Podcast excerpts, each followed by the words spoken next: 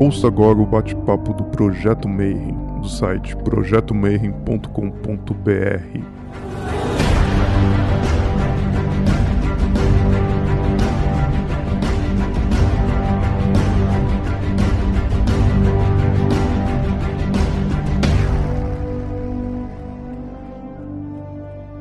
dia para você que é de bom dia, boa noite para você que é da boa noite, boa tarde se você acabou de receber uma notificação do YouTube e está vindo conferir mais um bate-papo Mayhem. E hoje eu sei que você vai vir porque o assunto é quente, que a gente vai falar de preto velho e Exu dentro da Umbanda, né? Para isso eu tenho uma convidada assim mais que super hiper especial, que é a Mãe Nazaré, que ela já está na Umbanda há mais de 50 anos. É isso aí que você escutou mesmo. 50 anos, então pode sentar, pegar o seu cafezinho, que hoje a gente vai ter muita história para contar, né? Então, antes de mais nada, boa tarde, Mãe Nazaré. Eu queria te agradecer de coração da senhora despender esse tempo aí para bater um papo aqui com a gente. Boa tarde, Marcelo. Boa tarde, Rodrigo. Está aí, pertinho de você, te dando aquele apoio, né?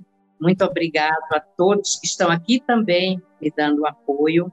Boa tarde a todos aqueles que estão nos acompanhando. Que nosso Pai Oxalá esteja levando a cada um de vocês uma bênção especial. Bendito seja o povo da Umbanda, bendito seja a todos aqueles que não conhecem ainda a Umbanda, independente de sua religião, procure conhecer a Umbanda.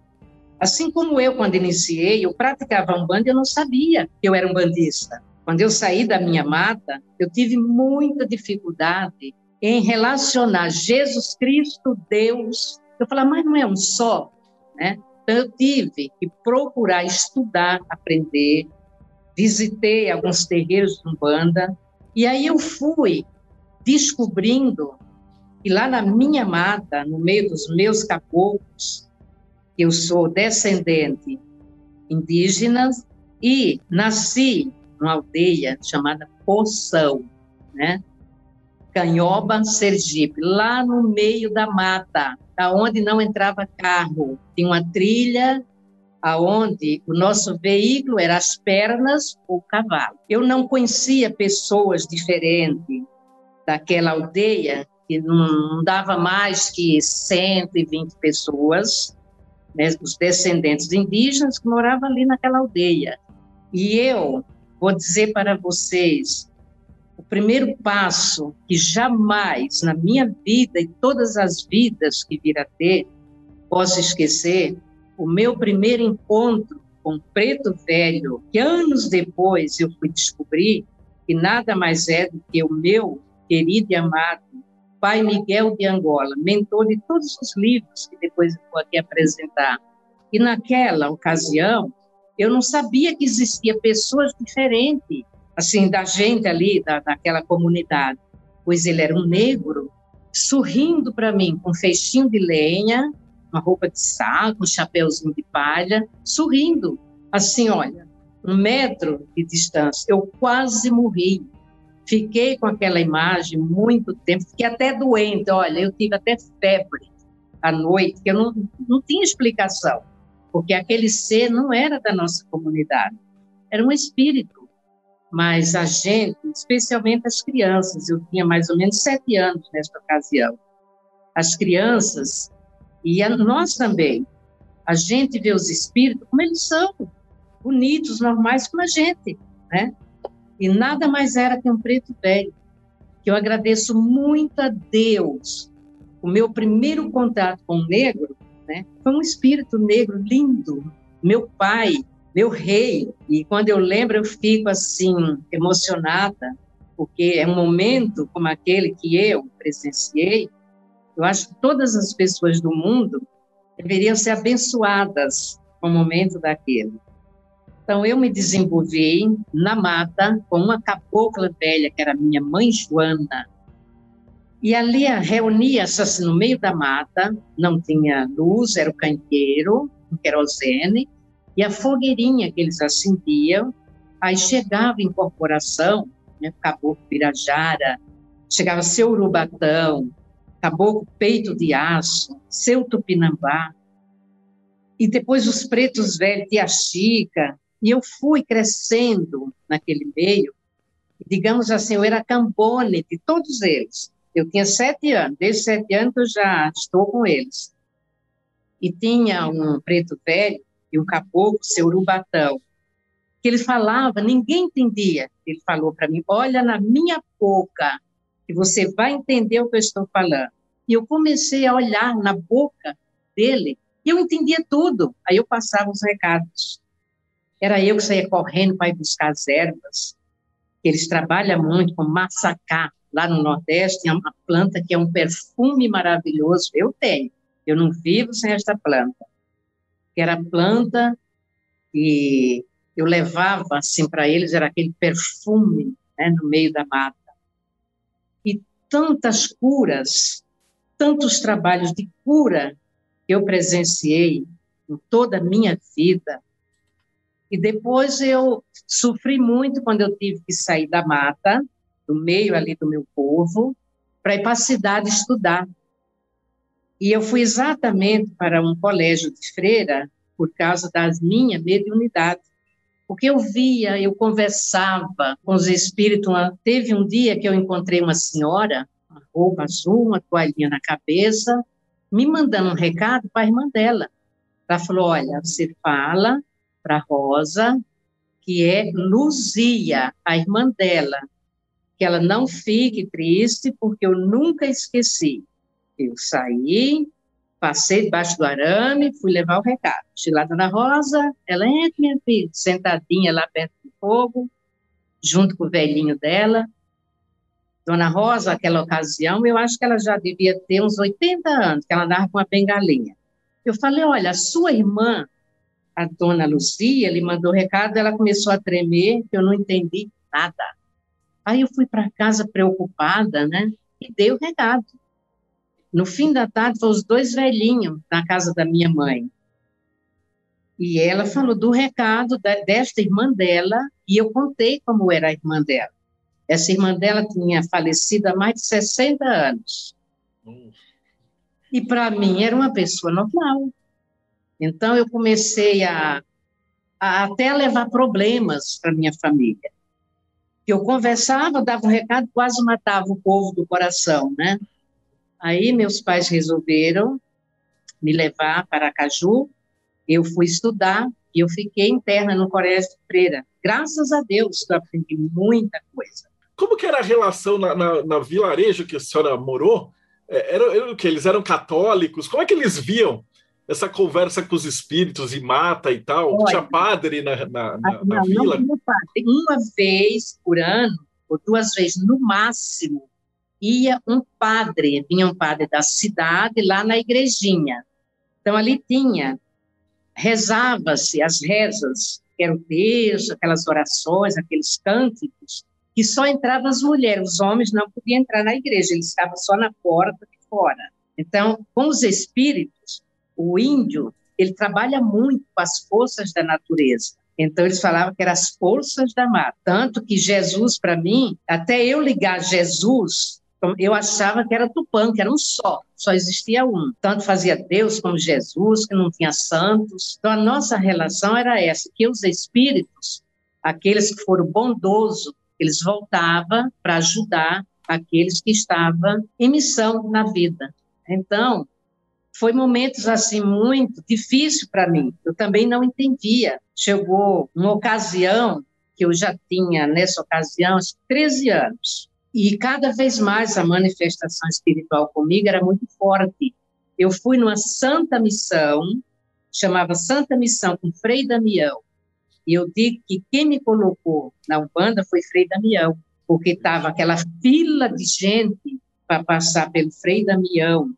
E eu era uma menininha, estava lá, ele mandou me chamar. Aí eu cheguei, sentei até num banquinho de frente dele e eu contei para ele todo o meu sofrimento que eu via, eu falei para ele uma oração que me ensinaram e ele ouviu. Quando ele terminou de ouvir, eu pedi para ele que eu queria ir para o convento. Eu queria, eu queria ir. Ele falou: "Olha, você vai sim cumprir uma outra missão.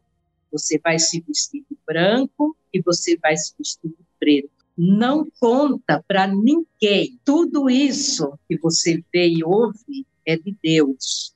Você não conte mais a ninguém, guarda para você. Mas você vai sim, você vai embora para outras terras, você vai cumprir uma missão. Você, no convento não é o seu lugar. E aí eu saí dali, assim, com aquilo na cabeça, e eu parei de contar. E aí eu digo que Frei Damião, e eu sou devota dele, porque eu olhei dentro daqueles olhos azuis que parecia o céu, e ele me disse que você vai se vestir de preto para cumprir esta missão. E o Exu da minha coroa, ele se veste todo de preto, que é seu maioral. E esse Exu, se você me permitir, eu vou depois falar aqui mesmo para vocês o contato. Quando eu tive contato também com o seu maioral, a minha mãe Joana, ela chorava, né? Ela não queria, porque ela disse que eu ia sofrer muito. Ela, filha, esse é o príncipe da noite. Você vai sofrer muito, porque, olha, você vai ter que trabalhar muito. E ele falou para ela que ele não veio para me destruir, ele veio para me levar pelos caminhos que eu precisava conhecer e cumprir a minha missão. Que hoje eu entendo. Frei Damião me disse: você vai se vestir branco e preto para cumprir a sua missão. Nessa época nem era um banda ainda, né? Não, eu não sabia o que era um banda. A Umbanda eu fui conhecer quando eu me casei com 17 anos, vim embora para São Paulo. Eu morava lá no sertão, me casei na igrejinha lá do meu sertão. Eu me casei com um rapaz e outra coisa louca, meu casamento foi assim. Que quando eu conto, ninguém acredita, mas é verdadeiro. Eu estava no tanque com a minha irmã pegando água, que a gente levava água no pote, né? Tinha água encanada, hoje até tem. E aquele moço vinha na estrada, um moço lindo, passou, bom dia. Eu olhei para ele, virei para minha irmã, ele falou, quer ajuda? Vocês querem que eu ajude? Eu falei, não, muito obrigado. Aí eu falei para minha irmã, eu vou me casar com aquele moço. Ela falou, você ficou louco, você nem sabe quem é. É uma pessoa que está vindo aqui de fora, a gente nem sabe quem é. E tinha uma tia dele que morava lá nesse povoado. Ele tinha ido, ele tinha se desligado aqui de uma empresa e ele tinha ido passear, passear lá na casa dessa tia, né, no interior. Passou. Aí, quando foi a noitinha, a gente foi para reza na igreja. Chegou lá, olha o moço lá. E as meninas todas assim, todo mundo queria, né? Aí ele chegou perto de mim e perguntou meu nome. Aí eu falei, meu nome, ele falou dele. Aí ele falou, você tem namorado? Eu falei, não. Você quer namorar comigo? Eu falei, não. Eu não quero, eu quero me casar com você.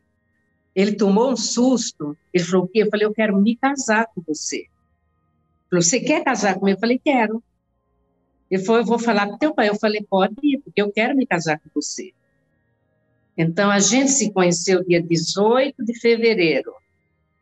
No outro fim de semana, ele foi falar com meu pai, já me pediu em casamento, Dia 10 de abril eu me casei. Noivei, dia 18 de fevereiro eu conheci ele, mas dia 10 de abril eu estava me casando. Aí eu vim embora para São Paulo. Cheguei aqui em São Paulo, aí eu voltei aos meus estudos, e foi aí que eu fui conhecendo a ciência, e foi quando eu descobri a Umbanda lá por os meus 25 anos. Eu me casei com 17, uns 25 anos eu descobri que eu era um bandista. Foi quando eu ouvi falar em banda e eu fui ligando, né, o que eu tinha aprendido e descobri que eu era um bandista. É a minha história com banda. Então, eu não passei assim por muitos terreiros de umbanda em desenvolvimento. Eu me desenvolvi com a minha mãe Joana. Depois, eu fiz o meu trabalho espiritual dizer assim, o meu assentamento com o pai Augustinho. Ele já faleceu, ele era lá do norte também. E foi quando ele falou: Olha, filho, você vai cumprir a sua missão, cumpra, porque você nasceu para cumprir. Frei Damião te falou bem. E foi quando eu comecei a minha história com a Umbanda. Este terreiro que eu estou, nós iniciamos em mil 1989, dia 25 de março. Só que neste mesmo terreiro, eu já vinha preparando ele há uns sete anos. Eu comprei o terreno, esse terreno aqui é a semente, é a raiz. eu vinha sozinha, comecei a construir e fui com a ajuda do meu pai Ogum Rompimato, que foi ele quem me preparou tudo, tudo, tudo. Foi ele quem me ensinou. Todos os fundamentos aqui foi seu rompimato, seu maioral. Nós preparamos o terreiro e no dia 25 de março de 1989, no sábado de aleluia, na sexta-feira, seu maioral veio para fechar, né? Colocar o último, cadê? Ele falou, vou sentar os punhais na Sexta-feira Santa. Tanto que toda Sexta-feira Santa, se o maioral vem terreiro, é sagrado, né? Que é o compromisso dele, que ele vem fazer. Tanto que até hoje, esse trabalho da Sexta-feira Santa, nenhum filho, aqui nós temos 80 médios no terreiro, fora os que já passou, né?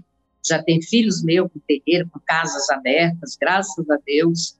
Ele faz esse trabalho lá no cantinho dele, aqui que nós chamamos a Casa da Esquerda, ele faz sozinho. Ele dá todo atendimento com os filhos, depois ele pede esse trabalho, ele só coloca os elementos, nunca ninguém viu o que faz. E desde o início ele diz: Olha, eu não sou maioral porque eu sou maior, é porque eu sou responsável pela sua missão ao lado o nome dele é o que pouco importa. É o que sempre ele falou, mas como é, quem é o Senhor? Eu me identifico como maioral, que maioral quer dizer chefe, só isso. Então, a história desse terreiro começou assim. E dia 25 de março abriu as portas, e hoje, graças a Deus, ajudamos, né, temos um trabalho social extenso, muitos filhos que aqui já se prepararam, têm suas casas abertas, e trabalha muito bem. Pai João, que deve estar nos assistindo, ou vai nos assistir, hoje ele está em Pernambuco, com a casa aberta, e ele faz questão de dizer: sou filho da mãe Nazaré, sou raiz do Pinambá. Temos o Marcelo, meu filho Marcelo, meu filho Alexandre. Olha, muitos filhos já com suas casas abertas e muitos filhos. Eu tenho mães pequenas aqui que têm 30, mais de 30 anos, 32 anos, comigo poderia ter suas casas também abertas, mas eles não querem, eles querem estar aqui junto comigo, né? Então, nós fazemos um trabalho imenso. Meu terreiro, a maioria aqui é família. Aqui tem pai, mãe, avó, os netos, bisnetos, família, família família. A maioria aqui são irmãos, são marido e mulher, uma família. Meu terreiro é um terreiro de família. Eu estou com uma pergunta já. A gente tem muita gente que é, é leiga de Umbanda que assiste a gente porque gosta de conhecer as outras espiritualidades, né? a senhora falou que deu sete anos até abrir uma casa, né? Então, por que, que dá tanto trabalho, né? O que, que precisa ser feito antes de se abrir um terreiro para ele poder trabalhar direito? A espiritualidade é tão nobre, tão sábia, e a ciência, como o próprio maioral aqui diz, Deus é amor, mas antes de ser amor é ciência. E ninguém pode dizer, olha, eu vou fazer tudo por amor, porque o inferno está repleto de pessoas que vai pela paixão, né? Vai por a paixão. Eu estou fazendo tudo isso por amor, mas falta ciência. E a ciência, ela exige de você paciência. Então, durante esses sete anos, eu fui sendo preparada para quê? Para que eu tivesse certeza. É como se fosse um casamento. Você pode recuar e dizer: olha, eu descobri que eu não quero, que eu não estou preparada para isso. Mas quando você assume, você assume para valer. Então, é, é aquela cruz que você se preparou para levar. Então, hoje eu vejo assim, e não estou criticando, pelo amor de Deus, que muitos filhos às vezes entram no terreiro e se prepara, né, passa pelos conhecimentos, faz cursos, e que isto é muito bom, é necessário, né, que as pessoas se preparem mesmo, porque tem que estudar. E já assim, já quer abrir o terreiro, e aí descobre que a cruz é muito pesada. Então, a gente precisa se preparar para você ter forças para carregar a cruz. Não é brincadeira.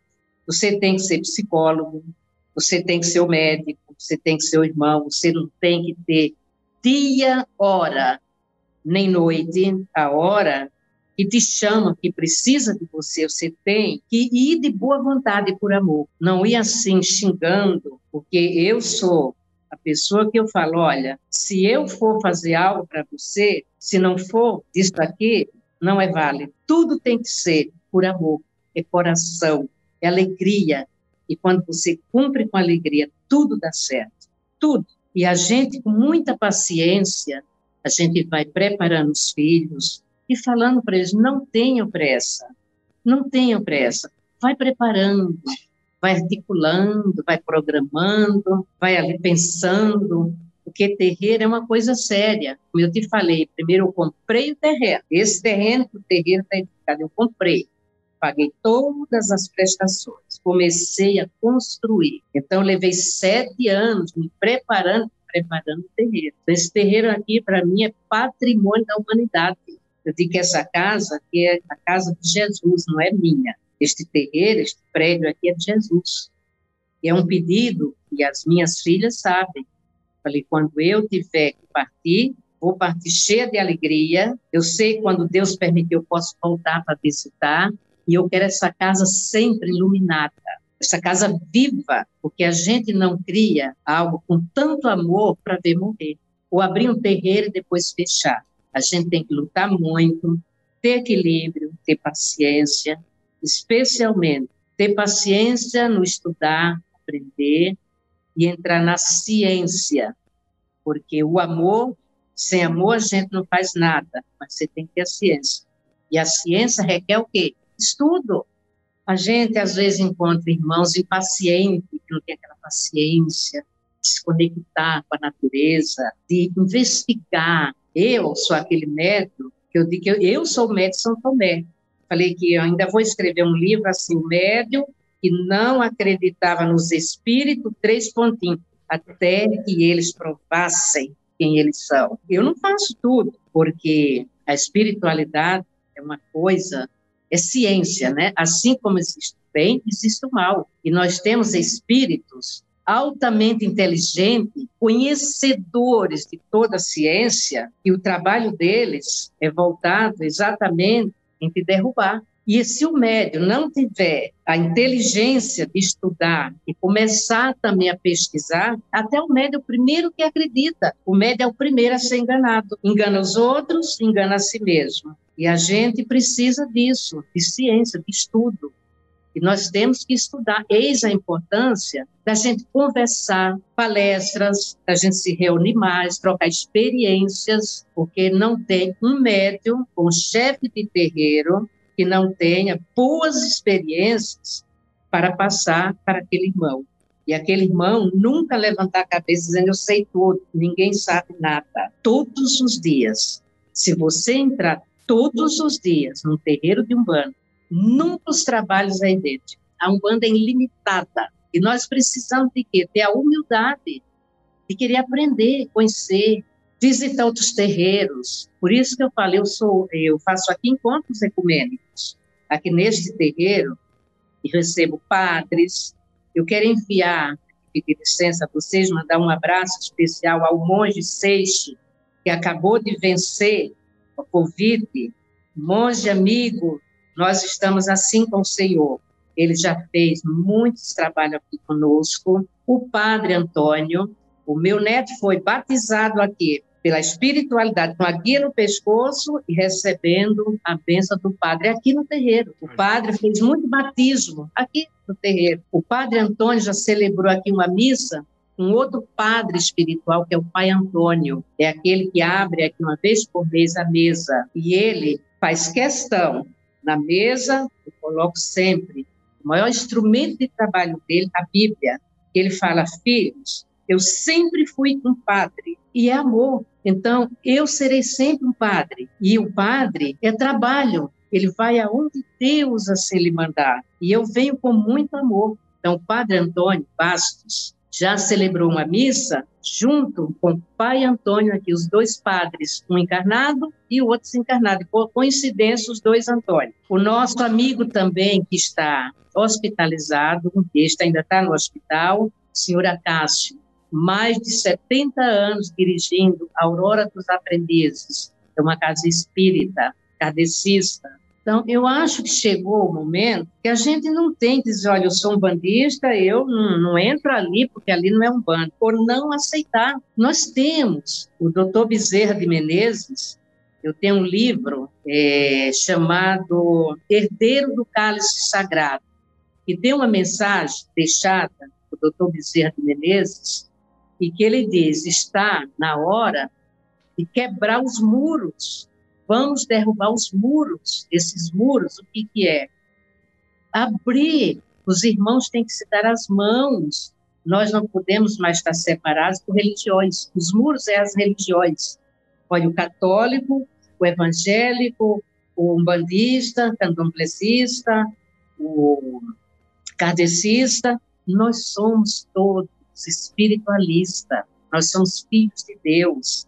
Quando a gente se une, meu Deus, flui, sabe? Aquele ponto está caindo flor, está caindo flor. Exatamente isso. Então, eu sou esta pessoa. Eu trabalho aonde Deus me mandar. Sou um bandista de coração, porque eu creio que todos nós devemos, sim, ter aquele caminho que você tem afinidade, né? Aquela sua afinidade. A minha afinidade é com banda. Mas se a tua afinidade é na Igreja Católica, vai, cumpre, seja verdadeiramente fiel mas não estranhe, não diga, olha, eu não entro ali, ali é um terreiro de um panda, é cruz credo. Não, não é isso. Tudo é casa de Deus. Eu me sinto feliz da vida em qualquer casa de Deus. Para mim, todos nós somos irmãos. E, como diz o Bezerra de Menezes, está na hora de derrubar esses muros. A gente não pode se separar por religião. A gente tem que se unir pelo amor, pela fé. E foi isso que o Cristo pregou a união, o amor, não as igrejas. As igrejas é necessário, sim, né, para você cumprir aquela vocação que você tem, mas não que essa seja única, a melhor, e que queira discutir. Não é isso. Todas são abençoadas, todas são de Deus. Tem uma outra pergunta aqui do Rodrigo. Ele fala assim: como é que foi o trabalho da Umbanda em paralelo com o estudo de jornalismo e o teu trabalho na Petrobras, né? E aí você circulava entre os dois mundos, né? O jornalismo, que é estritamente cético, Sim. e a Umbanda, onde os milagres acontecem. Olha, Como é que é essa transição? que eu comecei a estudar o jornalismo exatamente impulsionada pela Umbanda. Eu falava, precisa ter pessoas que divulguem, pessoas que falem claramente a todas as pessoas, que as pessoas sejam ali para te ouvir que você não pode julgar aquilo que você não conhece. E o jornalismo que é divulgação. Falei, eu vou fazer jornalismo para divulgar, porque eu sofri muitos preconceitos. Há 50 anos atrás, neste templo aqui mesmo, um dia eu cheguei, eu vinha correndo da Petrobras para abrir os trabalhos sexta-feira. Eu encontrei o telhado, aqui o terreiro era pequenininho, aquele tempo. Hoje a gente levantou aqui quatro andares, graças a Deus. As telhas estavam todas quebradas. Quebraram. Eu chorei, né, de tristeza, mas reerguemos tudo. O preconceito. As minhas filhas sofreram preconceito na escola. Não convidavam elas para festa de aniversário de criança, porque era filha de uma, né, de um bandista, uma mulher que se vestia de branco. Então eu sofri muitos preconceitos, mas eu nunca desisti eu falei como jornalista, eu vou incentivar, e hoje nós temos aqui um filho que estudou jornalismo, e ele está fazendo um trabalho também, Gabriel, que é o GAN, aqui na casa. Eu falei, Gabriel, você tem como jornalista, e o, a tese dele, né, foi em cima aqui do nosso terreiro, gravando, ele fez um trabalho magnífico. Falei, o jornalista, ele tem que ser ecumênico, ele tem que conhecer as religiões, e ele tem que fazer o possível para unir, para mostrar ao povo, mostrar ao mundo que não é a Umbanda em si, é a nossa fé. E que a Umbanda é um caminho maravilhoso. Quem não conhece, procura conhecer antes de manifestar qualquer opinião lida em algum pedaço de papel, ouviu alguma história de crime, disso e daquilo. Não é Umbanda. E a Umbanda, ela vem sendo, e ainda hoje nós é, observamos muitas situações, que a Umbanda vem sendo ainda apedrejada por pessoas o quê? Irmãos ignorantes. Porque se conhecesse verdadeiramente, tivesse a hombridade de entrar num terreiro de Umbanda, assistir um trabalho da Umbanda, saía uma outra impressão diferente. E a Umbanda é isso. Então, eu sofri muitos preconceitos e lutei a minha vida toda, nunca estremeci diante de nenhum obstáculo. Na Petrobras, no início, eu não falava em religião lá dentro com ninguém. Né? Tinha as missas, como todo ano tem aquela missa. Eu ia para a missa. Depois de um tempo, alguns colegas meus que hoje são também frequentadores aqui com a graça de Deus, eu só ouvi algo assim de uma pessoa, NASA, me chamava de NASA. NASA, eu não acredito, uma pessoa como você, que na Petrobras eu digo que eu deixo aberto para quem quiser investigar, o setor que eu entrei, me aposentei, setor de compras. Eu era, até na brincadeira, me chamava Mulher Nota 10, porque todo ano fazia-se uma avaliação. Os colegas te avaliavam e depois a chefia. Eu era eu e mais duas pessoas que não entrávamos em avaliação pelo nosso comportamento, porque eu sempre respeitava, colaborava com tudo e todos, desenvolvia o meu trabalho com toda dignidade e competência. Fui promovida até o último, dentro do meu limite médio, me aposentei. Como uma pessoa, como você, é um bandista, é dos espíritos, é dessas coisas, eu não acredito. Você é uma pessoa tão legal. Eu falei, então, eu sou essa pessoa legal porque eu aprendi dentro do terreiro de Umbanda. Se um dia você quiser conhecer o meu trabalho, a casa está aberta. E você vai ver que eu sou a mesma pessoa. Eu sou aqui, eu sou lá. E que só me ajuda. A Umbanda é isso. A Umbanda sou eu. Eu sou Umbanda. Isso que você fala, uma pessoa legal como você, ser um bandista, falei, eu sou Umbanda, eu represento a Umbanda, a Umbanda é legal. E depois eu creio que essa pessoa até se interessou em conhecer que se assustou. Mas, assim, é, por parte da empresa, eu não sofri nenhum preconceito, pelo contrário, sempre fui muito respeitada, muito. Eu fui beneficiada com promoções pelo meu trabalho, porque eu sempre deixo claro: no trabalho você ter o seu melhor e demonstre no seu trabalho aquilo que você é através do que você aprende com a sua Umbanda, leva isto para fora, no seu comportamento, no seu caráter, nas suas ações. Então, eu não tive muitos problemas relacionados assim, a empresas, até mesmo pela minha competência. Eu sempre fiz questão, sempre fui colega, sempre fui muito esforçada, competente, e aí e isso também eu digo, eu preciso mostrar a todos que a Umbanda sou eu. Eu sou Umbanda, e a Umbanda tem competência. Não foi feita como se pregava para pessoas despreparadas, pessoas lá do quintalzinho, para quem é errada no mundo. Pelo contrário, a Umbanda é aberta para todos. A Umbanda é, é uma inteligência que não tem como se, se dizer até quando. Eu já estou com um monte de pergunta aqui. E uma pergunta fantástica sobre música, né? Ela pergunta assim: quando a senhora estava lá nos primórdios, nas primeiras. É, acho que nem dá para chamar de gira, né? Assim, lá na, na aldeia, já tinha ponto cantado, o pessoal tocava. E aí, como é que isso funcionou? E aí, quando a senhora veio para São Paulo, se são as entidades que, que ditam os pontos, se vocês pegaram de outras, é, Não, outros terreiros, como é que funcionou? Desde a mata que eu ouvia pontos. Lá não se tocava. Aqui nós temos na banda, aqui no meu terreiro eu tenho. Aqui nós temos atumbadores, atabaques.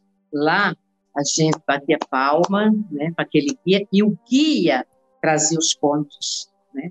Os pretos velhos cantavam aqueles pontos.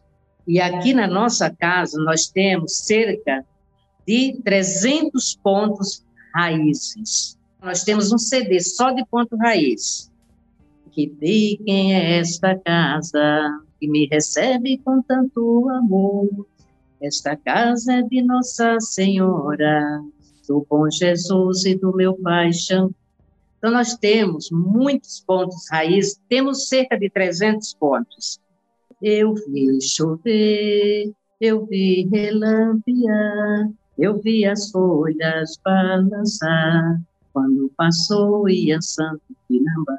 A casa aqui é Mãe Iansã e Pai Tupinambá. Tem outro de seu maioral que fala, vem, vem chegando, a sua alteza é o maioral, vamos saudar sua falange, sem maioral, sem maioral não se faz nada, vamos saudar sua falange, sem maioral, sem maioral não se faz nada. Então, nós temos muitos pontos raízes em todas as linhas. Né? Os pretos velhos, nós temos vários pontos. Então, nós temos um CD né, gravado com música Pontos Raízes de Nossa Casa. Ah, fantástico. Depois eu vou, ah, no final da, da, entrevista, eu vou pegar todos os links. Para quem estiver já escutando, ah, vai estar aqui embaixo na descrição do vídeo esses links. Essa ideia é fantástica, porque eles passam a música do lado de, de lá para cá, né?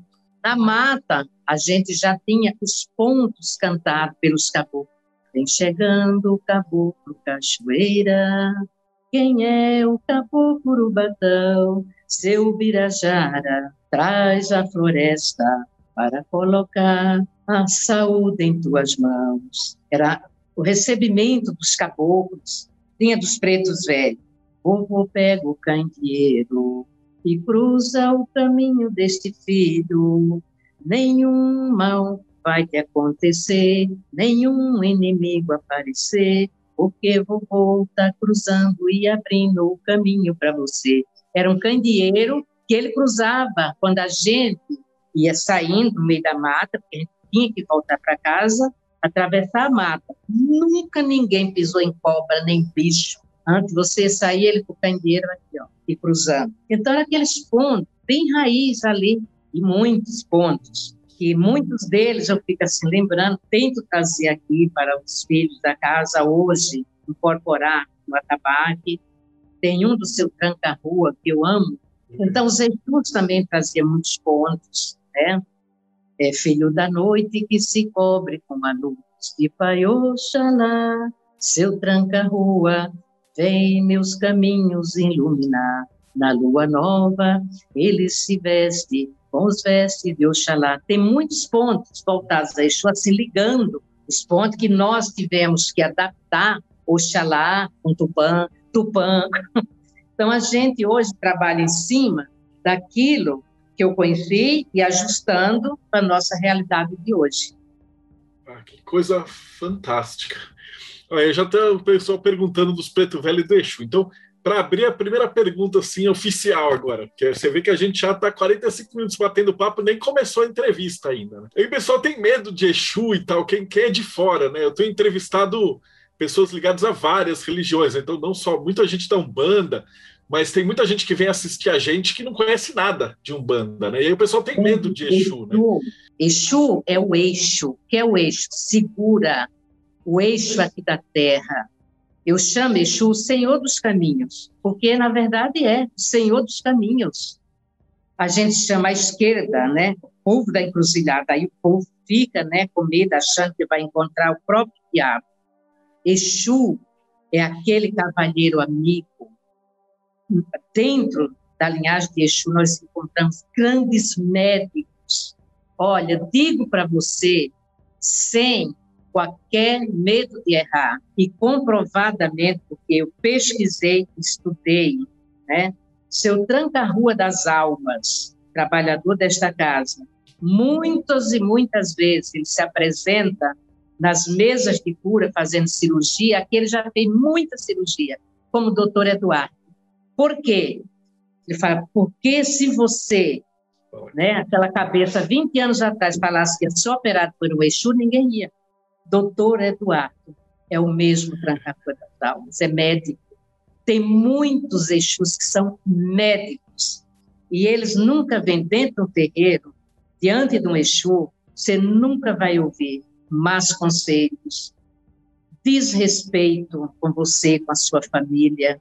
Ele pode até brincar com você, mas sempre dentro daquele respeito. Exu é o eixo, ele é a direção.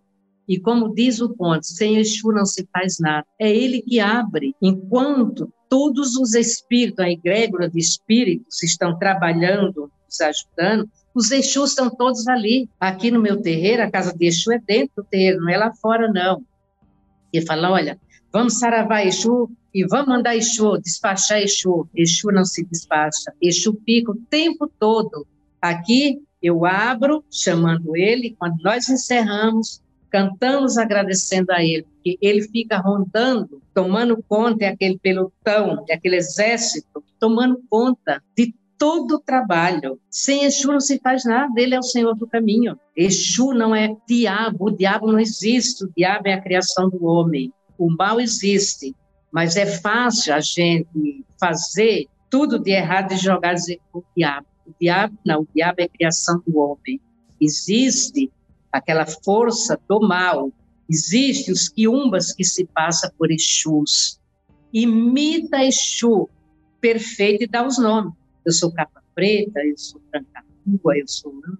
E você vai descobrindo quem é um quiumba, um Exu, mediante o seu palavreado, conforme você conversa com ele, entrevista ele, você descobre que realmente não é o Exu, é um imitador. O Exu nós não precisamos temer, pelo contrário, o Exu é seu amigo. Eu, olha, de olho fechado, eu acompanho o Exu, noite e dia. Nós não devemos ter medo de Exu. A Pomba Gira, Pomba Gira não é mulher, aquela mulher que por muito tempo, que era a mulher que desviava, desmanchava casamento, estragava a vida, de homens e mulheres, não é nada disso. A pomba gira é aquela senhora que está ali para nos amparar, nos alegrar, nos instruir, leva sempre você, aconselhar você sempre pelo caminho do bem. É como se fosse uma mãe, uma amiga, uma companheira. Não é esta mulher mal falada que por muito tempo a gente ouviu falar de Exu e Pombagira, que eram os espíritos do mal. Lá no boteco tinha alguém incorporando, a mulher bebia, a incorporavam a quiumba, dizia que era uma pombagira, que era Maria Padilha. Dona Maria Padilha, não. Ali era, assim, uma quiumba. E é lógico, pressionada, ela falava que era Maria Padilha, pois elas conhecem tudo, tanto quanto nós. Então, ela dava o nome. Agora, a ignorância era de quem né, nela acreditava. A mesma coisa os Exu. Está recebendo um Exu se distorcendo, rolando no chão, né? xingando palavrão, esbravejando, derrubando todo mundo. Não é Exu. Exu não é Exu é um cavalheiro. Exu é uma elegância. Eu falo sempre aqui para as meninas, eu falei, olha, você sabe que é difícil a gente se dar bem aqui no casamento interno, porque se você conhece os Exus, são homens tão limpos, tão perfumados, tão cavalheiros, que é muito difícil você encontrar alguém parecido com eles. Exu é cavalheiro, Exu é nobre, são príncipes, são reis. E nós não precisamos jamais ter medo de Exu. Exu, olha, se tiver um Exu, não deixe uma criança entrar, porque Exu e não é nada disso. Por que os Exus, muitas vezes, eles pediam, né, para evitar em alguns trabalhos a presença das crianças, porque eles trabalham muitas vezes com punhal, né, um copo com bebida, e eles não querem dar mais exemplo às crianças. As crianças, né? As crianças ficam fascinadas, porque as crianças enxergam, as crianças veem aqueles homens bonitos, aquela força, né? Então, eles falam, olha, vamos deixar, mas não é que Exu não pode, Exu cuida de criança. Não é que criança não pode estar diante do Exu, de uma pombagira. Não, olha, se o Exu tocar na criança, né, espraguejou. Não é nada disso. Nós não precisamos ter medo. E tenho certeza que Exu é tão nobre que ele não leva nem em consideração a ignorância humana. As pessoas que falam mal, na hora que precisar naquele Exu, se ele puder servir, ele serve. E serve sem nada cobrar, ele te serve mesmo por honra, ele honra o título dele, a nobreza dele. Então, Exu é muito nobre, ele não se importa com besteiras, não. E o preto velho? O pessoal também fica naquela dúvida: ele é um espírito velho? como é que eles se manifestam nessa forma? O, o que, que é um preto velho? O preto velho é uma luz e nem toda. Tem muita gente que pensa que todo preto velho é negro. E não é. O médio que tem evidência, ele chegar num terreiro e tiver muitos pretos velhos trabalhando, ele vai tomar um susto. E muitas vezes ali tem aqueles senhores brancos de olhos azuis, vô Sebastião, vô Serapião, aqueles senhores brancos, muitos senhorzinhos, adquiriram tanto amor pelos pretos velhos que eles também faz questão de vir louvar aquela imagem de preto velho. Eles vêm, se apresentam ali na gira do preto velho. E nem todo preto velho é velhinho.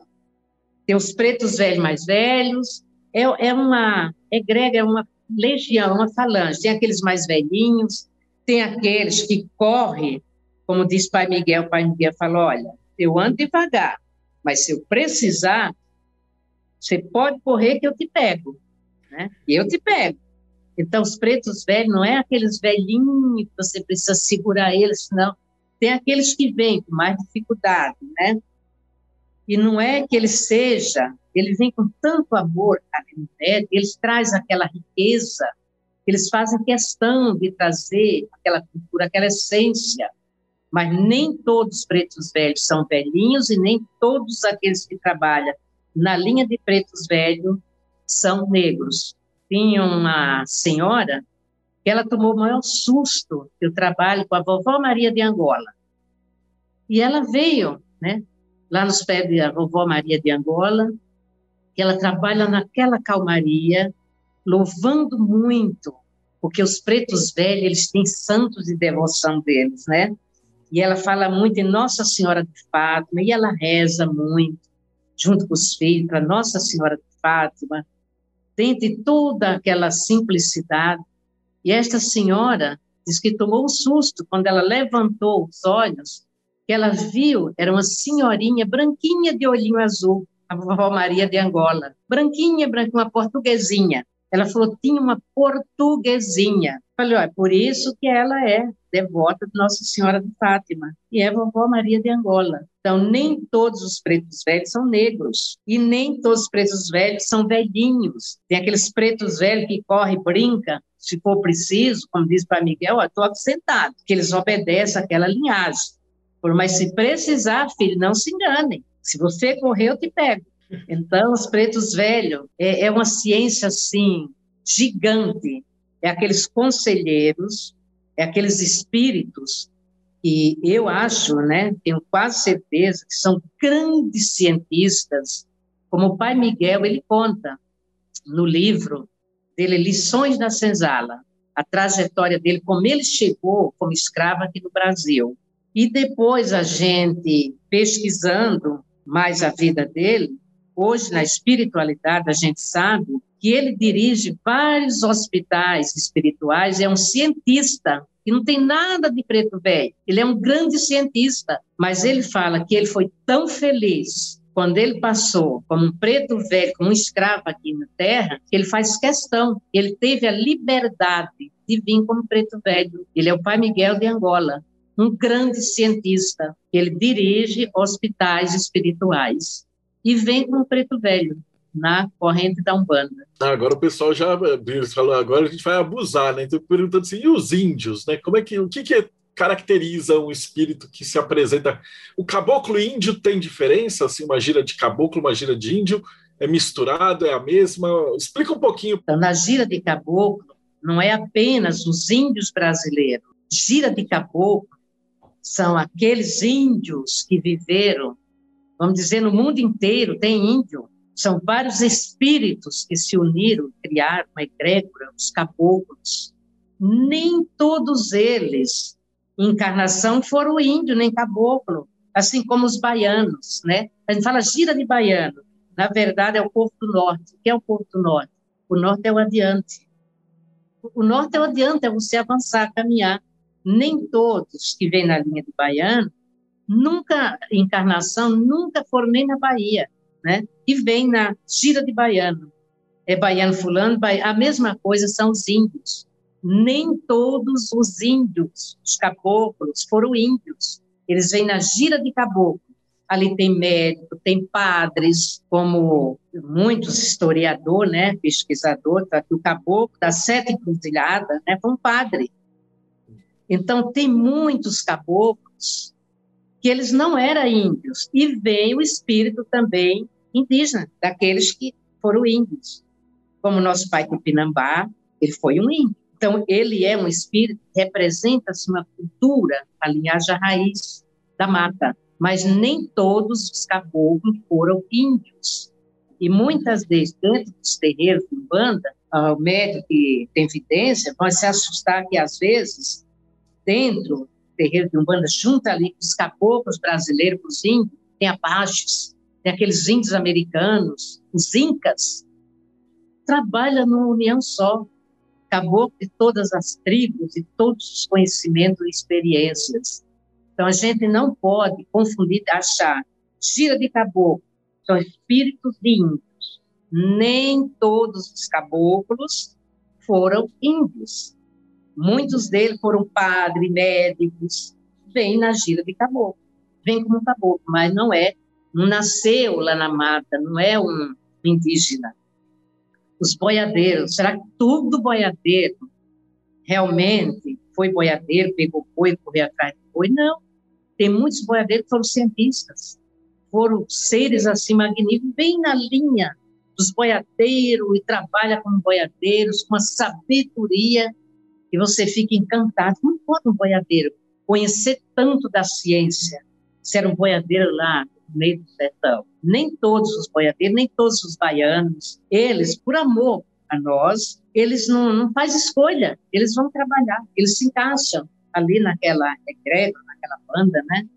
E vêm servir com muito amor, carinho, e trabalham ali sem cobrar nada, assim, olha, eu sou fulano, nada. Você trabalha a vida inteira. Ah, seu Zé Baiano. Quem é seu Zé Baiano? Será que seu Zé Baiano nasceu lá na Bahia? Seu Zé nunca nem passou pela Bahia. Seu Zé veio lá do Oriente, né? Seu Zé foi um, um cientista, um médico, e está ali brincando, quebrando fogo, né? Seu Zé Baiano. Então, a gente, é por isso que eu falo, que a gente precisa, além do amor, a ciência. A gente não confundir. Gira de baiano, são todo o povo do norte. Então, só pode ter é, na gira de baiano os baianos da Bahia, quando muito de Alagoas, de Sergipe, lá do norte. Não. O norte quer dizer aberto para todos, seguir adiante, é a estrela do norte. É uma direção, não é que os baianos todos que ter nascido. Pode ter aqueles que nasceu na Bahia, viveu na Bahia, desencarnou? Pode, mas isso não quer dizer que é regra geral, que não é. E a gira de criança? Os herês. Os herezinhos. Os herezinhos são os pequeninos e grandes e gigantes sem as crianças, nada se faz. As crianças são espíritos altamente evoluídos, são espíritos, são nossos médicos, são os mensageiros de todos os orixás. Por isso eles vêm como criança, né? Se falar criança não sabe nada, porque são crianças, são inocentes.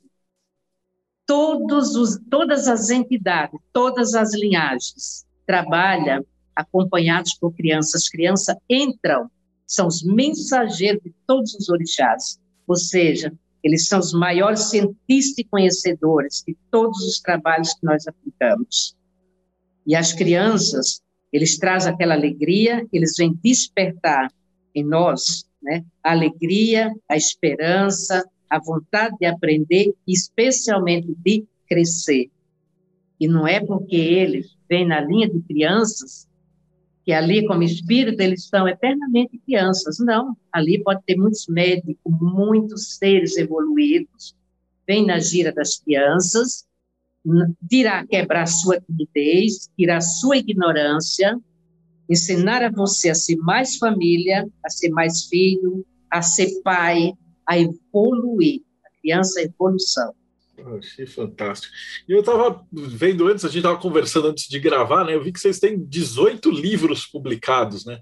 Eles são romances. É. Conta um pouquinho da história, assim. O que, que te levou a escrever o primeiro livro? Que assunto que era? Eu sempre gostei de escrever. Né? Eu escrevia nas pedras, nas árvores. Eu sempre gostei de escrever. E eu sempre guardo meus escritos. Eu, quando escrevo um livro, eu tenho alguns livros escritos que eu termino de escrever, eu te juro, não preciso, né? acabo de escrever, eu guardo. Eu guardo, eu não me lembro, assim, eu tenho vagas lembranças, porque a psicografia é uma mediunidade que você não escreve a hora que você quer. Olha, eu estou livre hoje, não tem filhos, não tem ninguém, né, para me perturbar. Eu vou escrever, vou sentar e escrever. Não é assim. A psicografia espiritual é um chamado. Você é avisado, você sente, recebe. Então, você tem que se preparar, você tem que isolar, preparar aquele ambiente. Eu gosto de escrever, de receber a minha comunicação espiritual, de que eu sou a escrevente deles. Para que eu receba, eu tenho que estar em silêncio, né? preparo o ambiente, coloco incenso, coloco musiquinha, e aí eles vêm. É como se você ouvisse, você tem que ir ali, ó, não se preocupa em depois corrige. Você tem que aproveitar aqui, ó, tempo máximo, escrever. E é assim que eu faço, eu vou escrever, eu vou ouvindo e escrevendo, ouvindo e escrevendo. Quando eu termino de escrever, eu fecho e guardo. E só abro a hora que eu recebo. Pode liberar.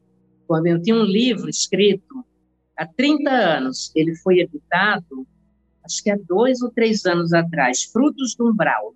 Esse livro eu escrevi há 30 anos atrás. Estava guardado. Não é época de você abrir. Ainda não é. Agora, ele está aí, Frutos do Umbral. Então, são, não são romances, são histórias, são ensinamentos, são histórias sim, mas não deste plano, ligando este plano com o plano espiritual. Eu digo que alta ajuda para aqueles que procuram. Por exemplo, o livro é, Confissões de um Suicida. É a história de um espírito. Esse foi lançado há dois anos. Que este livro, as pessoas que estão passando por um estresse né, muito grande, está em depressão, é bom ler, porque as pessoas acham que tirando a vida, tudo vai melhorar, vai para o céu, e não é assim. Às vezes, a coisa está difícil aqui, se você fizer uma besteira, você vai descobrir quando chegar ali. Você vai ver que fez realmente uma besteira, porque você vai ter que cumprir um processo imenso, imenso, até chegar aquele ponto que você teve né, um acordo, você iria desencarnar tempo X, você vai e tira a vida, que não tem diferença você tirar a sua ou a do outro. Então, esse espírito, ele conta a trajetória dele, né, porque ele perdeu a esposa, que era tudo na vida dele. E ele entrou numa depressão, começou a beber e se perder pela vida, e um belo dia ele achou por bem se importar ele queria ir de encontro a ela. Só que ele passou 300 anos para reencontrá-la. E aí ele conta todo o sofrimento dele, e como Deus é maravilhoso, Deus dá oportunidade. Ele foi sendo preparado, ele voltou para as escolas espirituais, fez grandes estágios, e hoje realmente ele é um espírito iluminado. Então, a, os livros, pelo menos aqueles que eu recebo a psicografia, não são palavras minhas, é o que eu recebo da espiritualidade. Sempre no sentido de nos ajudar. São histórias contadas daqueles que viveram aquele tempo, aquela época, aquele sofrimento, como eles se reportaram, como eles encontraram do outro lado, como eles se encontram, como foi a evolução. Então, isso é muito importante. O livro espiritual é muito bom as pessoas começar a ler, para ter uma noção da espiritualidade. A psicografia, eu creio que todos os livros psicografados, não é o médico que escreve, não é o meu livro. Eu tenho, sim, um livro que está até na biblioteca, no Rio de Janeiro, né, na Biblioteca Nacional do Livro. Esse foi eu que escrevi, né? Mas esses 18, 18 da espiritualidade, o meu é separado, né? Agora, o livro psicografado são livros, histórias, ensinamentos da espiritualidade. E creio que todos os escritores de psicografia, eles recebem e repassam. Eu digo que nós somos escreventes. Eu falo, não sou escritor, eu sou escrevente. Escritores são eles, os autores são eles. Como se fosse um canal mesmo, né? De... A psicografia é uma mediunidade. Chico Xavier, ele colocava a mão, né? Escrevia, chamava mecânico, né? Cada um tem uma forma de receber a instrução da espiritualidade. Eu tenho que me conectar, eu falei para você a minha particular, e não é quando eu quero. Falo, hoje eu estou livre, eu poderia escrever. Não tem nada, porque a, a entidade, o guia, não está ali. É quando eles falam, olha, se prepare, porque nós precisamos dar continuidade ao trabalho. Então, eu me preparo, fico sozinha, desligo o telefone, fecho a porta do quarto, desligo tudo, tudo, tudo, e peço, não me chame por nada, por nada. Porque você, se você parar, acabou, desligou. Então, a minha psicografia é assim. Nós estamos aqui conversando. Você está falando comigo e escrevendo. Então, eles vão falando e eu vou escrevendo. E eles mesmos falam: não se preocupe em escrever correto, se está certo. Depois vocês fazem suas correções. Tanto que eles permitem trocar uma palavra por outra, tirar aquilo que foi a mais, né? A gente passa por aquela, faz aquela correção. Agora, o momento que ele está falando comigo, é o guia falando comigo. Eu tenho que acompanhar. Eu tenho que ser rápida. Rapidez, sim. Porque se você perder, acabou, esqueceu. Eu falo para todo mundo: se adquirir este livrinho, não empreste a ninguém, porque aqui você coloca a sua energia. É aquele diário, que diariamente você se comunica. Vem uma mensagem e dá certinho, dá ou não dá? Né? É, então, se você empresta, outra pessoa já põe a mão, aí já quebrou o contato, né? Então, vamos fazer aqui para o seu programa, pensando assim, todas as pessoas que estão nos acompanhando, e vamos pedir a Deus, a espiritualidade, que nos envie uma mensagem para este momento. Abrimos em dificuldades. É curtinha, tá? As mensagens. Você está passando por uma situação difícil, decepcionado com algo ou alguém, triste e desanimado com seus projetos de vida, aborrecido com a família, em que vai ajudá-lo virar as costas para a realidade, agarrando-se a sentimentos e a pensamentos negativos. Deus não atua nestas vibrações. Deus é luz, Deus é amor, Deus é verdade. Enfrente seus problemas de frente, resolva um de cada vez. Ligue-se aos amigos espirituais e perceba como você é amado e respeitado por todos eles. Elimine os pequenos obstáculos de sua vida, como tristezas, desânimo e etc. E verá que os grandes não existirão. Amor entre nós, Deus. Levante-se diariamente com disposição. Não se lamente por ter acordado. Agradeça por mais um dia. Em pouco tempo, sua estrada estará plana e larga. Sua vida será plena de venturas e alegrias. E o pensamento do dia. Algumas pessoas são felizes com o pouco que Deus lhe deu.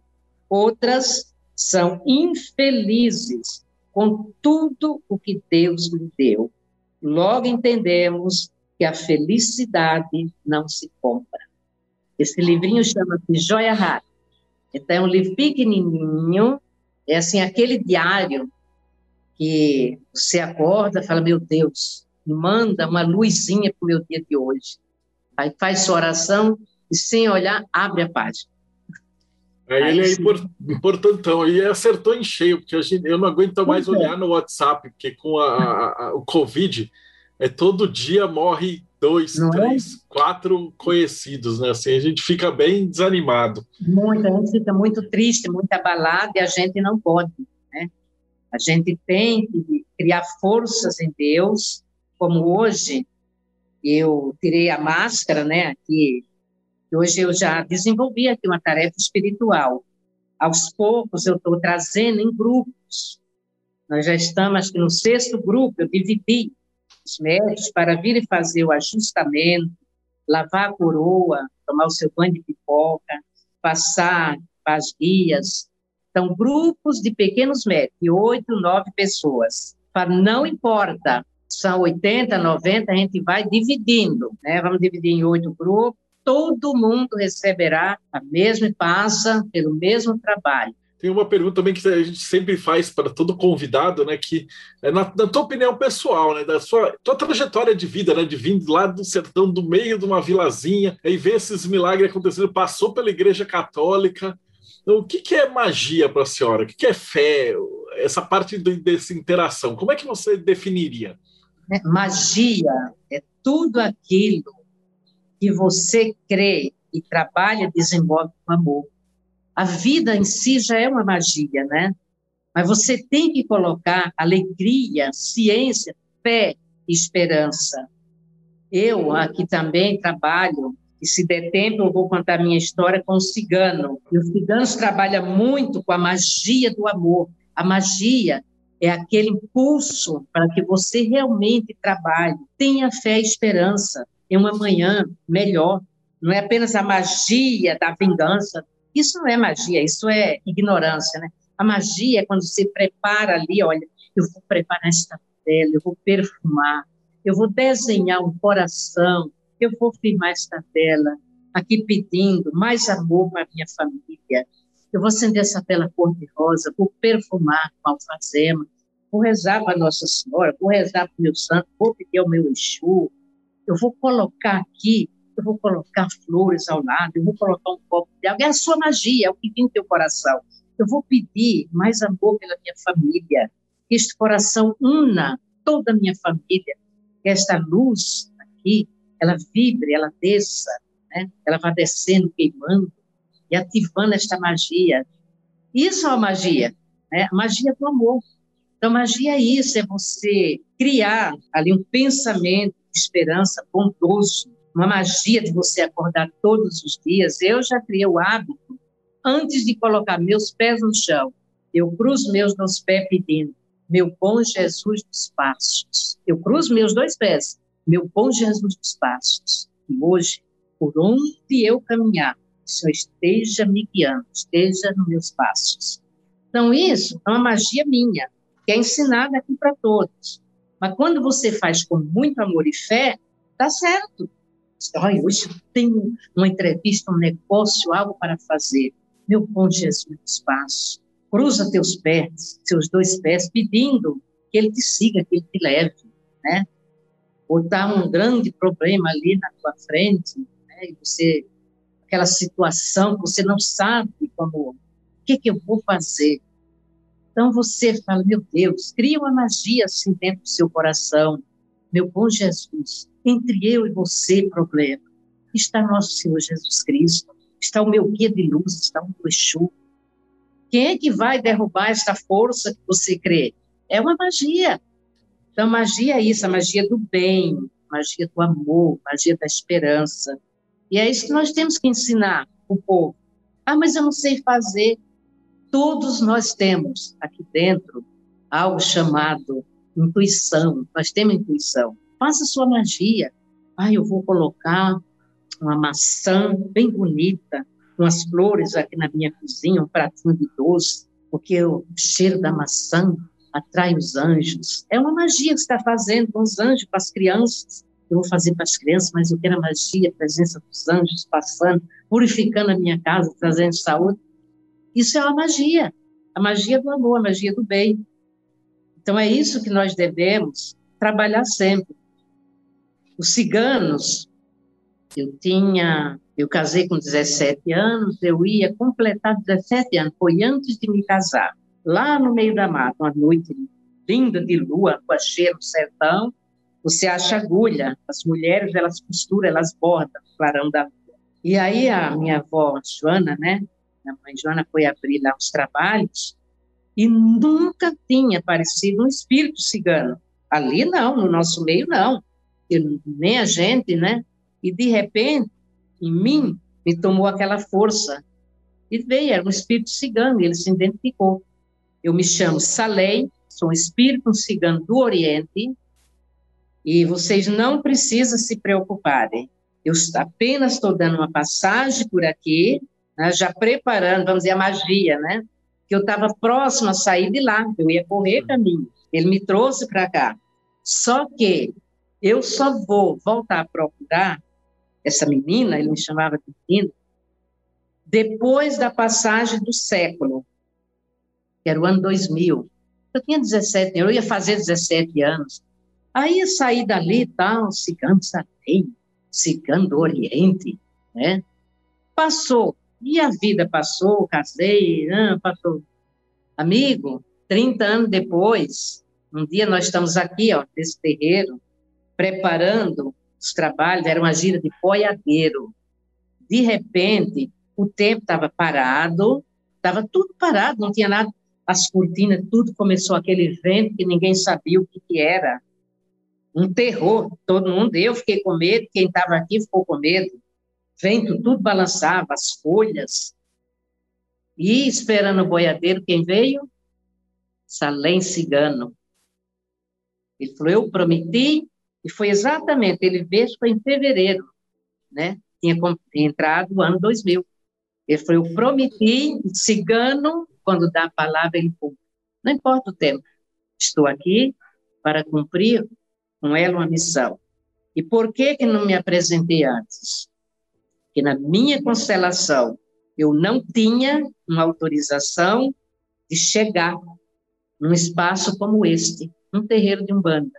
Eu não tinha essa autorização, e agora eu tenho. Então, de 2000 para cá, cigana aqui é a nossa estrela. Tanto que eu faço as nossas festas ciganas, não fiz esse ano por causa da pandemia, e é a maior festa aqui da Zona Sul, é, a festa do Cigano Salei. É uma festa maravilhosa, linda, com fogueira, com todo, todos os ensinamentos dele, né? A gente acompanha ali o que ele nos inspira e nos passa. E hoje nós trabalhamos aqui abrindo trabalhos ciganos. Então eu falo, gente, ó, eu esperei 30 anos por um cigano. Vocês entram no terreiro, passa por uma gira cigana, já quer incorporar um cigano? Pode acontecer, né? Pode acontecer. Não estou dizendo que não pode, pode. Mas eu, eu esperei 30 anos, nem me lembrava mais dele. Mas a palavra de cigano, meu filho, eu digo para vocês tanto que aqui todo mundo sabe. Eu, eu não tenho medo de espírito, né? Mas eu relaxo assim, eu não tenho nem tanto medo daquela bronca de Exu, de preto velho, que eles pegam pesado, né? Quando eles precisam lhe corrigir, ele lhe corrige, né? E ali, ó, miudinho. Como eu tenho medo da correção de um espírito cigano. Um cigano não se brinca. Não se brinca. É linda, é aquela magia que você você se encanta, mas não brinque não, porque cigano é, é uma linhagem dependente, né? O que um cigano faz, só ele conhece. Exu não põe a mão, Preto Velho não põe a mão. Para terminar, o pessoal está perguntando como é que a gente acha vocês. É, Para quem está escutando a gente, a gente está em 2021, é porque vai ficar, vai para o YouTube e vai ficar para sempre. Então, de repente, daqui a cinco anos. Se Deus quiser, essa máscara que a gente, eu não aguento mais. Se Deus quiser, e nós estamos orando todos os dias. Se Deus quiser, o ano que vem eu quero fazer até a minha festa, as festas de Salei. Eu não aguento mais a minha vontade de ir naquela fogueira. Pelo amor de Deus, aquela fogueira é a minha vida, né? E serão todos bem-vindos, aqui cabe todo mundo, e aqui também, ó, aqui cabe todo mundo. E eu tenho a maior alegria receber as pessoas, em conversar, em abraçar, das coisas que eu mais gosto hoje, que eu não estou podendo fazer, abraçar as pessoas. Então, todos vocês serão bem-vindos, Vocês entrando no meu site, www.nasadoria, nasa com nasadoria.com.br. Tem uma mapinha, tem o endereço, e nós atualizamos todos os meses, né? Então, assim que abrir, nós vamos também falar, olha, liberar. Nunca deixei um só dia de cumprir a missão aqui no terreiro. O terreiro está, assim, presencial, mas o terreiro, todas as firmezas, todos os trabalhos estão sendo executados. E hoje eu estou dividindo em grupo, todo o grupo mediúnico, já seis grupos que já passaram, só falta dois, mas a minha vontade mesmo é abrir né, para o público, para todos, e todos serão bem-vindos, sempre. Ah, pode ter certeza que a hora que parar eu faço questão de fazer uma, uma visita aí. Será bem-vindo, bem-vindo, bem-vindo, de todo o coração. Agora, assim, só para falar, já quase chegando no finalzinho, tem mais duas perguntas que a gente sempre faz, né? A primeira é da, você já teve da Umbanda, já tem todo um background, mas eu já perguntei nessa né, entrevista de número 192. Eu já perguntei para 190 pessoas, cada um me deu uma resposta diferente, né? Mas a pergunta é assim: o que, que a senhora acredita que acontece com a gente depois que a gente morre? Depois que a gente morre? Bom, eu creio, eu sinceramente creio que nós trocamos o corpo, é como se fosse um traje que já não mais nos é permitido usar em terra, nós deixamos um corpo físico e vamos encontrar um corpo espiritual. Então, eu acredito, até mesmo pela vivência, experiência, pelos contatos da espiritualidade, que não existe uma regra geral. Existem pessoas que desencarnam, elas vão ajudar a levar o próprio caixão, elas vão acompanhando, isso não é uma regra geral, são alguns médicos que se prepararam tanto que eles têm esta bênção de acompanhar até o seu corpo físico e depois acompanhar os seus amigos espirituais, porque houve um desligamento rápido. Mas nós, eu me incluo, né? Nós precisamos ser desligados do nosso corpo físico e nós ah, entramos naquele estado como se fosse um sono temporário, para que a gente receba as energias, a formação, a preparação de um novo corpo. A gente leva aquela impressão e a ilusão ainda do nosso corpo. Tanto que tem espírito que diz: é, mas eu estou aqui, eu não posso ter morrido. Como é que eu morri? E essas experiências acontecem até com, com pessoas que estão que sai do corpo e vê o seu próprio corpo. Como é que eu estou aqui eu estou ali? Nós carregamos ainda esta ilusão do corpo. Então, nós precisamos passar por aquele tratamento de ajuste. Isso não quer dizer, olha, só quem é mal que precisa. Não, isso é natural. Nós estamos recebendo visitas de amigos, de familiares, nós vamos se preparando e não é fácil, não é fácil por mais que você esteja preparado, você tenha certeza, não é fácil. Você, quando tem a certeza absoluta, olha, eu não volto mais para aquele corpo, acabou. A gente sente choque, sim, você fica chocado, porque aquela certeza plena, você não volta mais naquele corpo, não acabou. Então, nós temos que assumir uma nova consciência, nós vamos aceitando e, com o tempo, vamos melhorando, né? As nossas forças, você vai sentindo que você está melhor com as suas dores, mas as emoções, nós carregamos as mesmas.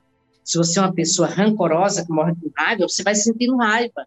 Se você é uma pessoa amorosa, você vai sentindo muito amor. Você não, não vai, não é porque você morreu, você vai virar nem o diabo e nem o santo. Você vai passar por todo um processo, por todo um processo. Existe uma programação cuidadosa dentro de uma ciência espiritual. E conforme aos poucos você vai se equilibrando, você vai se ajustando, e quando você estiver verdadeiramente equilibrado, preparado, muitas e muitas vezes, como prêmio, como bônus espirituais, você é trazido, acompanhado os seres espirituais a visitar a família, a visitar o seu templo. Deus é muito bom, Deus não tira nada da gente. Tudo que a gente ama lá, você pode ter. Se você ama o seu cachorrinho, lá você pode ter aquele cachorrinho de volta. Você pode ter flores. Você pode até, se você ama mesmo, se aceita, gosta de você, você pode ter até a sua aparência. Ser um espírito com a sua aparência. Ou ter mudanças na sua aparência. Então, isso não é uma regra geral. Todo mundo será assim, não. Tem espíritos, cada um tem aqueles que se apega demais à matéria, que dá trabalho, não aceita ser desligado. Aqueles, muitas vezes, é necessário ali entrar num estado de choque para que ele seja desligado, senão ele se liga ao corpo, que aí até para o túmulo junto. Então, não existe uma regra geral. E é por isso que eu falo que a gente precisa conhecer a espiritualidade, conhecer a ciência, Agora, não vou falar para vocês, nem, nem enganar. Olha, não, quando você morrer, você vai tocando viola. Ai, graças a Deus. Mentira. A gente sofre sim, porque você não vai deixar seu filho, sua vida. Você é uma pessoa responsável, você tem um trabalho, você sabe que tem um trabalho você, né? Então a gente carrega tudo isso. Até que você vai ali se desligando. Gente, acabou. Não é mais possível. E você vai trabalhando, é verdade, né? eu tenho muito mais agora a fazer, muito melhor. Não existe uma regra geral. Nisso eu creio. Oh, fantástico. E para a gente fechar com chave de ouro, a última pergunta que é que conselho que a senhora daria para quem começou agora, né? Então o cara veio, assistiu até aqui, né? Onde a gente está, e falou, putz, um banda é lindo e tal, e magia, espiritualidade. Por onde eu começo, né? Então, Começa. conselho que você daria para uma pessoa que está começando agora? As pessoas que não conhecem muita ciência da Umbanda, o mundo dos espíritos, em primeiro lugar, comece a estudar.